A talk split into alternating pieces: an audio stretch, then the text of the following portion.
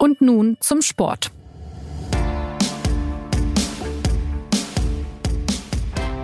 Deutschland hat wieder den Blues, was die Nationalelf betrifft. Die Niederlagen gegen die Türkei und Österreich haben die Probleme offengelegt und trotzdem findet im kommenden Sommer eine Europameisterschaft bei uns statt. 24 Teams spielen dann um den Titel und an diesem Samstag findet in Hamburg die Auslosung der Vorrundengruppen statt. Dann wissen wir auch, gegen wen die Deutschen spielen und ob die DFB 11 vielleicht doch eine kleine Chance hat. Wer sonst noch zittert, hofft und vor Euphorie strotzt, wer in der Quali überragte, wer die Favoriten sind und warum Österreich plötzlich ein glückseliges Fußballland ist, das gibt's heute bei und nun zum Sport, dem Fußballtalk der SZ. Ich bin Jonas Beckenkamp. Meine Gäste sind diesmal die wandelnden EM-Orakel Martin Schneider und Felix Haselsteiner. Hallo. Hi, servus. Servus. Martin, sollen wir gleich mit Deep Talk über den Modus und die sogenannten Pfade zur Bestimmung der letzten drei offenen EM-Tickets sprechen oder wärmen wir uns lieber erstmal leger auf? also ich glaube, wenn wir das machen, dann würden wir jetzt schon zu Beginn des Podcasts 50 Prozent aller Hörerinnen oder vielleicht sogar noch mehr verlieren. Deswegen, liebe Hörerinnen, nein, nein, bleiben Sie bitte dran. Wir verlieren uns nicht in äh, Pfaden und in Modi. Aber falls es Hörerinnen gibt, die sich dafür begeistern, ich bin ja auch jemand, der sich für, für absurde Sportkonstruktionen oder Sportregelkonstruktionen begeistern kann, Sie können mal versuchen herauszufinden, warum Finnland in diesen Playoffs dabei ist. Wenn Sie das schaffen, dann haben Sie äh, das, äh, das Abitur in Sportregeln bestanden und dann wird Sie nichts mehr auf der Welt äh, schocken können. Wenn wir das jetzt ausklamüsern, dann überziehen wir diesen Podcast wie Thomas Gottschalk äh, in der Regel seine Sendung. Das wollen wir nicht und deswegen ja, die Frage, äh, Martin, was bleibt denn aus deiner Sicht von der nun fast beendeten Quali? Deutschland spielte als Gastgeber ja nicht mit. Man muss ja sagen, zum Glück, denn eine sportliche Quali wäre in dieser Form verdammt schwer gewesen, oder? Ja, ich muss zugeben, ich habe mich auch bei dem äh, Gedanken erwischt. Also äh, Felix und ich waren ja äh, in Wien und haben uns das äh, Testspiel Österreich gegen Deutschland vor Ort angeschaut. Und ich habe mich bei dem Gedanken erwischt, dass wenn Deutschland nicht Gastgeber wäre, dann wären wir zu diesem Zeitpunkt vermutlich bei einem sehr, sehr entscheidenden Qualifikationsspiel äh, gewesen und hätten um ernsthaft um die Teilnahme Deutschlands an der EM gebankt. Also ich glaube, diese Gefahr, dass Deutschland entweder das Turnier verpasst oder in einem undurchdringlichen Nations League Playoff äh, Turnier jetzt drin ist, die war durchaus gegeben. Also Fear and Loathing in Kasachstan. Das ist uns erspart geblieben zum Glück. Ähm, Felix, du hast, wie der Martin sagt, zuletzt die DFB 11 in Wien gesehen beim 0-2 gegen Österreich. Das war ja doch irgendwie auch nochmal ein kleiner Schock in Deutschland.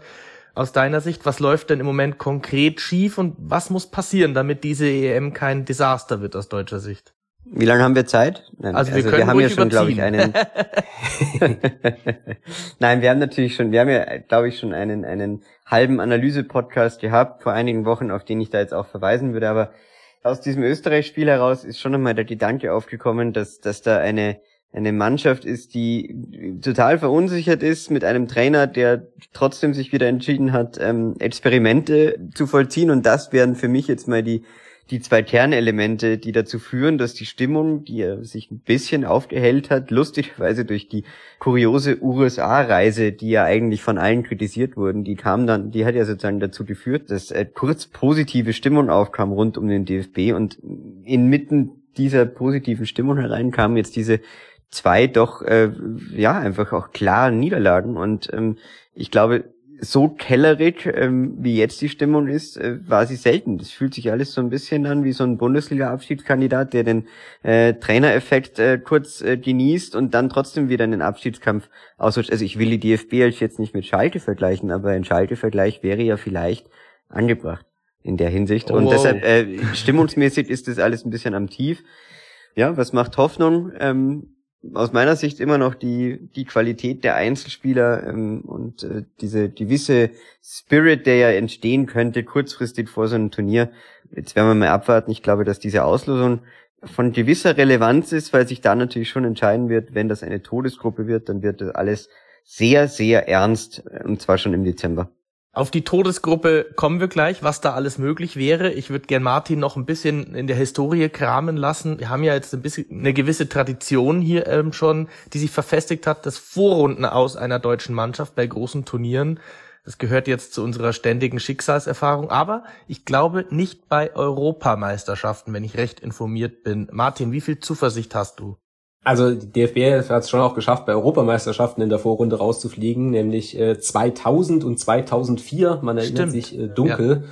Und auch bei der letzten EM, das hat faszinierenderweise nahezu jeder vergessen, aber auch bei der letzten äh, EM war, war Deutschland äh, quasi ein Leon Goretzka-Tor äh, in, in der Schlussphase davon entfernt, in der Vorrunde auch auszuscheiden. Und das sogar zu Hause in München. Also auch mit Heimvorteil. Also es war das letzte Mal schon auch durchaus knapp. Dann hätten wir das, das Triple äh, voll gemacht mit äh, Vorrunden ausscheiden. Aber du hast ja nach Hoffnung gefragt.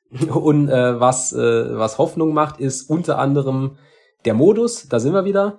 Die EM ist ja auf, auf 24 Teilnehmer erweitert worden. Früher waren es 16, jetzt sind es 24 Teilnehmer. Und das führt dazu, dass die äh, Vorrundengruppen so gestaltet sind, dass auch sehr viele Gruppen Dritten weiterkommen. Wie das jetzt auch genau ist, das wird jetzt auch zu weit führen, aber man kann auch als Gruppendritter einer Vorrundengruppe weiterkommen. Und Deutschland ist äh, durch seinen Status als Gastgeber als Gruppenkopf gesetzt, also ist in Lostopf 1.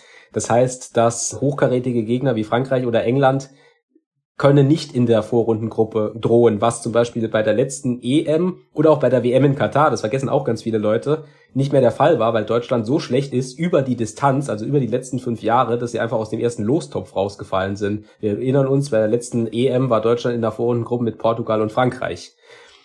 Das macht Hoffnung und ähm, Punkt, das macht Hoffnung. Gut, also dann schauen wir uns die die äh, möglichen äh, Gruppen da mal an. Deutschland, Gruppenkopf, wie auch die Engländer, die Spanier, glaube ich, die Portugiesen unter anderem, die Franzosen. Welche Art von Gruppe kann man denn dann erwarten? Also gegen die ganz Starken geht's nicht, aber es könnte ja gegen Italien gehen, gegen die Holländer, auch gegen Österreich, wenn ich recht informiert bin. Also die Aufteilung der Lostöpfe ist äh, ganz interessant, weil die UEFA zwischen äh, Quali-Gruppensiegern und Gruppenzweiten entscheidet äh, und dann äh, quasi den Top 4 noch auffüllt mit den jetzt erneut erwähnten äh, Playoff-Siegern und dem, was quasi noch so übrig ist. Und das äh, führt äh, dazu, dass das wild durchgewischt ist. Also ja, die, äh, die besten Mannschaften sind in Top 1, Frankreich, England, äh, Portugal. Aber ansonsten ist, äh, wenn man sich das anguckt, jedwede Konstellation äh, möglich. Also wenn man mal einmal wild spekuliert durchgeht, die, die vielleicht schwerstmögliche Gruppe für Deutschland wäre mit den Gegnern Niederlande, Österreich, Italien. Au, Backe. Das wäre spektakulär. Aber es wäre auch möglich, äh, ohne jetzt jemandem zu nahe zu treten, halt äh, Deutschland, Tschechien, Albanien und Island, falls sich qualifizieren sollten. Ja. Also von sehr schwer bis vergleichsweise einfach ist äh, bei der Auslosung alles möglich. Ja, also jetzt gucken wir mal drauf. Es stehen ja noch nicht alle fest. Wie gesagt, ich glaube 21 stehen fest, drei kommen noch dazu. Im März gibt es noch Playoffs, das haben wir jetzt eingangs gehört von Martin. Wir wollen jetzt nicht in die Tiefe gehen, wie dieser Modus zustande kommt. Ähm, aber ich kann ja mal Felix fragen, von diesen verbleibenden Mannschaften, wen siehst du denn am ehesten noch äh, bei der EM? Also Polen, Finnland, Island, Ukraine und so weiter. Naja, also bei den Polen wird's natürlich, äh, gibt's immer die Chance auf einen Lewandowski-Faktor, der entscheidet. Das ist einfach immer noch gegeben und deshalb sieht man die Polen da auch weil in diesen Playoff-Spielen ja sehr oft die, die individuelle Form und die individuelle Qualität dann doch entscheidend ist. Deshalb hätte ich da Polen schon noch sehr auf der Liste, aber ich habe auch die Ukraine auf der Liste, die wirklich gegen Italien sehr, sehr knapp dran waren. Also sie haben ein tolles Spiel gemacht in diesem, in diesem ähm, ja fast schon kleinen Finale und, und hätten da auch aus meiner Sicht mit ein bisschen Glück weiterkommen können oder mit ein bisschen Glück die direkte Quali noch schaffen können. Und ja, dann, dann hat man halt noch so ein bisschen, äh, der, mein Sleeper-Pitch ist ja so ein bisschen, wie man äh, sagen würde, Luxemburg. Also Luxemburg hat eine überragende Qualifikation gespielt, hat keine schlechte Mannschaft, muss man sagen. Und äh, das, das fände ich eigentlich. Aber wir kennen keinen einzigen Spieler von den Luxemburgern. Ja, aber das, das hängt ja an uns. Wir sind ja, wir betrachten den Sport ja eher feuilletonistisch. Wir sind ja nicht die Fachredaktion, äh, wenn man das so sagen kann. Nein, nein. Also ähm, ich glaube, dass die, dass die Luxemburger ähm, wären natürlich eine, eine tolle, ein toller Beitrag zu diesem Turnier irgendwie. Und das, das wäre einigermaßen kurios. Gleichzeitig haben wir auch gerade schon im Vorgespräch kurz gesagt, wären natürlich die Kasachen äh, interessant äh, als sozusagen ja, mit, mit sehr viel Fantasie noch europäischer Beitrag ähm, zu dem Ganzen, weil wenn jetzt die Kasachen in Europa mitspielen, könnte man ja auch argumentieren, dass auf einmal äh, Mexiko mitspielen müsste. Ne? Also von den Distanzen sind wir jetzt. Oder Katar in der Südamerika-Quali oder so. Gab's ja alles schon. Das wird eh kommen, Jonas. Das ist sowieso nur noch eine Frage der Zeit, bis Katar und Saudi-Arabien Gastspiele geben. Aber das ist jetzt auch wieder vielleicht ein anderes Thema, was uns ein bisschen wegführt. Und deshalb äh, belassen wir es mal dabei. Und natürlich äh, wäre, wäre eine politische EM möglich mit ähm, einem Beitrag von Israel und der Ukraine, was dann durchaus äh, nochmal eine ganz andere Note bekäme. Das sei auch noch erwähnt. Und die Isländer würden wir natürlich gerne sehen in Deutschland mit ihrem Hu, ne? Hu, ja, Hu, Hu. Darf ich noch eine äh, Sache quasi zur deutschen Nationalmannschaft sagen, weil wir jetzt, glaube ich, äh, ja in, in die weite europäische äh, Fußballlandschaft abgleiten. Äh, es ist wirklich unabhängig davon, wen sie da zugelost kriegen äh, am äh, Samstag bei dieser Gala in Hamburg. Es ist ja trotzdem unwahrscheinlich, dass äh, die deutsche Mannschaft Gegner in der Vorrunde äh, haben wird, die den Anspruch haben, gegen den Gastgeber das Spiel zu machen, also der, der deutschen Nationalmannschaft äh, etwas anzubieten, sondern es wird definitiv so sein, dass wenn man dann in, ähm, in München, Stuttgart und Frankfurt, das sind ja die äh, Orte der Vorrunde, auf jeden Fall auf Gegner treffen wird, die in irgendeiner Form dagegen halten, also die entweder tief stehen oder die halt ein Pressing äh, spielen, wie es die Türken und die Österreicher auch gemacht haben. Und darauf kann man sich jetzt schon einstellen. Und das, was ich, äh, was mir Sorge bereitet, ist, dass wir jetzt in mehreren Spielen und besonders bei diesen Spielen gegen Türkei und Österreich halt gesehen haben, dass diese deutsche Mannschaft nicht in der Lage ist, das spielerisch zu lösen. Dafür ist das Selbstvertrauen viel zu gering. Und sie ist auch nicht in der Lage, dagegen zu halten, also gegen sich so ein Pressing zu Wehr zu setzen. Das hat man vor allem in Wien gesehen. Und ähm, da wird man sich drauf einstellen müssen. Das wird spannend zu sehen sein. Neben einigen anderen Problemen in der Abwehr, die wollen wir nicht alle auch nochmal diskutieren, aber die deutsche Mannschaft wirkt wie eine Großbaustelle, das kann man so sagen. Im Gegensatz, Felix, äh, wenn man das Tableau anschaut, zu fast allen Teams aus Osteuropa. Das fällt mir auf. Ich, ich nenne sie mal, die alle schon dabei sind. Ungarn, Slowakei, Tschechien, Kroatien, Serbien, Albanien, Slowenien, Rumänien. Dazu könnte noch Polen kommen, Georgien oder die Ukraine. Auch Bosnien ist in den Playoffs. Wie siehst du diese Entwicklung? Woher kommt das? Ja, das ist äh, schwierig, das so zu beantworten und dazu generalisieren, die sozusagen ein bisschen alle in einen Topf zu werfen. Also einerseits hast du natürlich Mannschaften wie, wie Ungarn und Kroatien, die ja große, große Sportnationen und Fußballnationen sind und eigentlich äh, seit seit Jahren gute Jugendarbeit leisten. Das sieht man ja daran, dass da halt so Profis wie Dominik Schoboschlei bei Ungarn rauskommen, die ja, die einfach äh, wahnsinnig viel Talent haben und äh, da, da, die Ungarn haben ja auch 2016 schon mal eine sehr gute Europameisterschaft gespielt und da das, das, da trägt so ein bisschen die Früchte der, der Arbeit und generell sind das alles einfach, es sind alles Sportnationen, ja. Und ich finde es auch interessant, dass die Tschechen ähm, wieder aufgelebt sind. Martin die haben übrigens keinen Nationaltrainer im Moment. Ja, das ist auch richtig, aber wir haben vorher ja äh, die EM 2004 erwähnt, also wer sich daran noch erinnert, dann äh, in, das war in meiner Kindheit, das kann ich an der Stelle noch sagen, äh, da habe ich noch ein kleines äh, tschechisches Trauma sozusagen, wenn ich da, wenn ich da dran zurückdenke, wie ähm, die junge Bastian Schweinsteiger, Philipp Lahm Generation damals äh, an den äh, eiskalten Tschechen und dem riesigen Jan Koller gescheitert ist. Und äh, ja, das, dasselbe gilt für, für Slowenien, Rumänien. Ich äh, finde, das sind alles, wenn man sich die individuell anschaut, sehr interessante Mannschaften. Natürlich ist es eine kulturell interessante äh, Konstellation, die sich dadurch ergibt, weil wir, weil wir in Deutschland eine EM hosten werden, die doch sehr interessant besetzt ist und ja auch äh, sozusagen innerhalb Deutschlands sehr viele Menschen leben, ähm, deren Herkunft aus diesen Ländern ist. Und äh, das, das wird sicher eine zu einer sehr interessanten, sage ich jetzt mal, bunten, bisweilen vielleicht aber auch etwas äh, ja interessant gefährlichen äh, Atmosphäre beitragen in den in den Stadien. Also es wird sicher sicher das ein oder andere Derby geben also die Osteuropäer sind stark mit dabei und äh, wenn man ein bisschen in den Süden geht, in den Südosten, äh, dann muss man natürlich über Österreich reden, Felix. Ähm, die Österreicher sind sehr. Wir sind auch ein osteuropäisches Land, das kann ich als Redaktionsösterreicher sagen. also zumindest der hintere Teil, sagen wir mal. Aber generell Österreich sehr souverän durch die Quali, dann der Sieg gegen Deutschland. Ja, jetzt kann man eigentlich schon mal fragen, wie ist die Stimmung und, und was hat der Ralf Rangnick da Erstaunliches geschaffen? Es ist ja wirklich ein historischer Hochpunkt des österreichischen Fußballs. Äh, erst recht, wenn ich hier im Podcast sitze als äh, Redaktionsösterreicher, wie gesagt, und ihr mir sagt, dass wir Teil einer Todesgruppe sein könnten. Das ist äh, ein, ein unglaublicher Erfolg für, für ein kleines Fußballland. Wenn die Deutschen jetzt vor uns Angst haben, das äh, führt in Österreich zu großer Freude. Und ja, es ist auch der, der Erfolg guter Jugendarbeit über, über ein Jahrzehnt und äh, länger und jetzt eben auch einer Besetzung mit einem ja, deutschen Trainer in Ralf Rangnick, der der halt den richtigen Mittelweg findet. Und ich glaube, das ist ja auch sozusagen das Interessante, was die, was die deutsche Volksseele mit Blick auf dieses Österreich-Spiel so ein bisschen belastet, äh, dass man ja gesehen hat, ein, ein gewisser Pragmatismus in der Aufstellung, eine gewisse Einsicht, dass ja es nicht alles äh, sozusagen dass ein gewisses taktisches Korsett der Einfachheit äh, gewinnen kann und dass man Spieler, äh, die vielleicht nicht die die stärksten Positionen in ihren Vereins, Vereinen derzeit haben, äh, trotzdem, trotzdem stark machen kann. Ich denke da jetzt an Nico Seiwald und, und all diese Leute, die gegen Deutschland überragend gespielt haben, obwohl sie beim Verein Schwierigkeiten haben. Das ist das, was Rangnick im Moment schafft. Er hat eine Einheit äh, erreicht, die schon beachtlich ist. Diese Mannschaft ist wirklich, wirklich gut befreundet. Das, das hört man von allen Seiten. Und ist wirklich so ein bisschen das Gegenteil von dem, was in Deutschland derzeit zu sehen ist. Und deshalb sind sie so erfolgreich.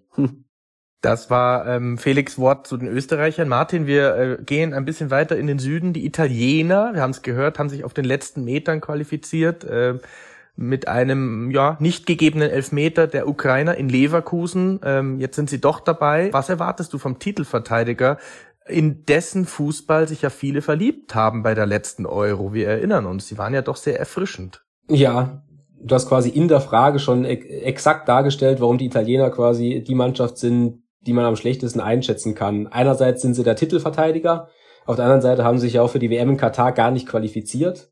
Äh, jetzt äh, auf dem wirklich aller, allerletzten Meter sind sie noch äh, reingerutscht. Ähm, die sind, glaube ich, auch in, in Los Top 4. Das heißt auch äh, von, von Todesgruppe bis zu äh, nochmal Glück gehabt, ist auch alles in der Auslosung möglich. Also die sind die Mannschaft, äh, wo man am wenigsten äh, prognostizieren kann, was am Ende bei rauskommt, finde ich. Also der Titelverteidiger, keiner weiß nichts Genaues bei den Italienern. Und wie sieht's denn mit den Engländern aus? Damals ja ähm, Niederlage im EM-Finale gegen Italien. Felix, Harry Kane und seine Jungs, die müssten doch eigentlich endlich mal fällig sein für einen Titel. Qualität haben sie ja. Ein kleiner Maluspunkt Elfmeterschießen.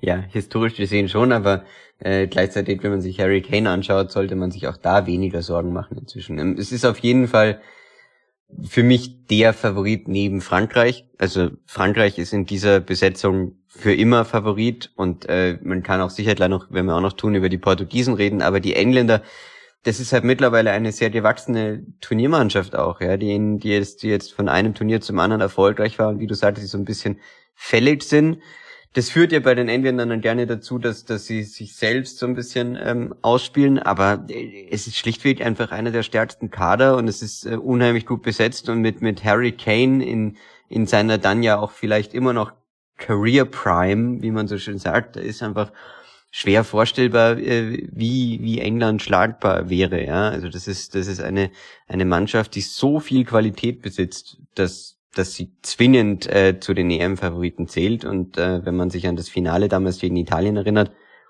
es war ja auch extrem knapp und es war sehr italienisch gewonnen und äh, ja, da ist sicher, das ist sicher ein kleines Trauma entstanden, von dem man dann sich Abstand äh, erhoffen wird in England. Martin, wie siehst du das, die Engländer? Ich hab, erinnere mich so ein bisschen gerade an diese David Beckham-Doku auf Netflix, die überall läuft und man sah immer so die Aufstellung der Engländer in Ende der 90er Rooney, Gerrard, Lampard, glaube ich schon, ähm, Beckham, Michael Owen, eine Wahnsinnstruppe, die haben nichts gewonnen. Was lässt dich glauben, dass sich das mal ändert? Ja, äh, gut, dass du die parallel siehst. Ich glaube, der entscheidende Unterschied äh, zu heute ist, äh, ist der Trainer Gareth Southgate, äh, der jetzt ja seit, ähm, das Jahr kann ich nicht genau sagen, aber seit der WM 2018 ja Nationaltrainer ist und jetzt über eine sehr lange Zeit hinaus eine gewisse Entwicklung in dieser Mannschaft hervorgerufen hat. Und das auch, man, man kennt das ja auch im Fußball, dass auch äh, Mannschaften als Gruppe eine gewisse Entwicklung durchlaufen. Und die Engländer haben den nicht zu unterschätzenden Vorteil, dass sie jetzt schon sehr viele Rückschläge zusammen verkraftet haben. Also bei der WM 2018, das, äh, die Halbfinalniederlage gegen Kroatien, das kann man einerseits sagen, es ist ein Rückschlag, wenn England gegen Kroatien verliert. Auf der anderen Seite hat es damals absolut niemand so wahrgenommen, sondern alle waren komplett beseelt, dass sie mal wieder in einem WM-Halbfinale waren. Dann äh, die EM, das war sicher der größte Rückschlag, äh, die, das verlorene Elfmeterschießen im Wembley-Stadion gegen Italien. Und jetzt in äh, Katar das, wie ich finde, äh, extrem knappe Spiel gegen Frankreich, was man halt verlieren kann und wo ich Felix auch zustimmen würde, das, ist, das sind für mich eindeutig die beiden EM-Favoriten, England und Frankreich. Und mit dieser Erfahrung, auch mit dem Trainer Gareth Southgate, plus, dass ich glaube, dass sie jetzt noch mal ein bisschen besseren Kader äh, haben, äh, Stichwort Jude Bellingham, den wir noch gar nicht erwähnt haben, ähm, glaube ich, dass die Engländer damit sehr guten Voraussetzungen ins Turnier gehen. Ja, Jude Bellingham, gutes Stichwort. Ich wollte euch ein bisschen nach euren äh, Gesichtern fragen des Turniers. Was erwartet ihr? Also Bellingham sicherlich eine Riesenattraktion nach der Saison, die er jetzt schon spielt in Madrid. Ähm, wen erwartet ihr so ganz vorne? Es gibt ja immer dann so die Typen, die dieses Turnier prägen. Ähm, Musiala ähm, oder der beste Qualischütze, ähm, Lukaku bei den Belgiern ähm, oder doch wieder Mbappé und der alte Ronaldo, er wird dann 39 sein. Felix, gibt's irgendwen, wo du sagst, da kannst du sicher sein, oder Harry Kane, der ganz vorne stehen wird im Sommer?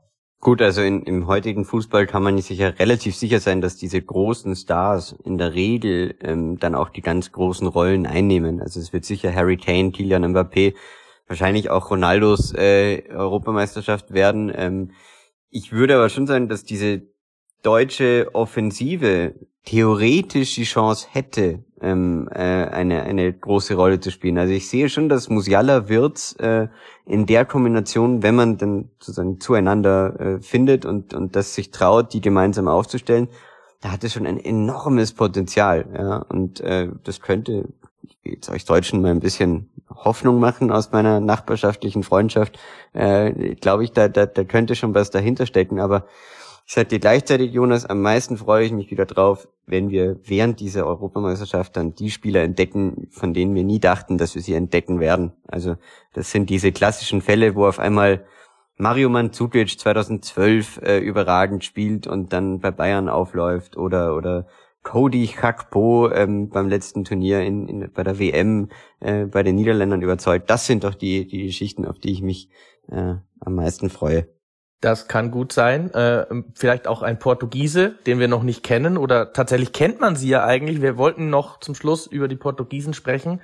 Die sind sehr positiv aufgefallen in der Quali. Sie haben alle Spiele gewonnen, ähm, allerdings auch gegen ein paar mit Verlaub Graupenteams. Ähm, Martin, was haben diese Portugiesen, dass sie so stabil macht im Moment?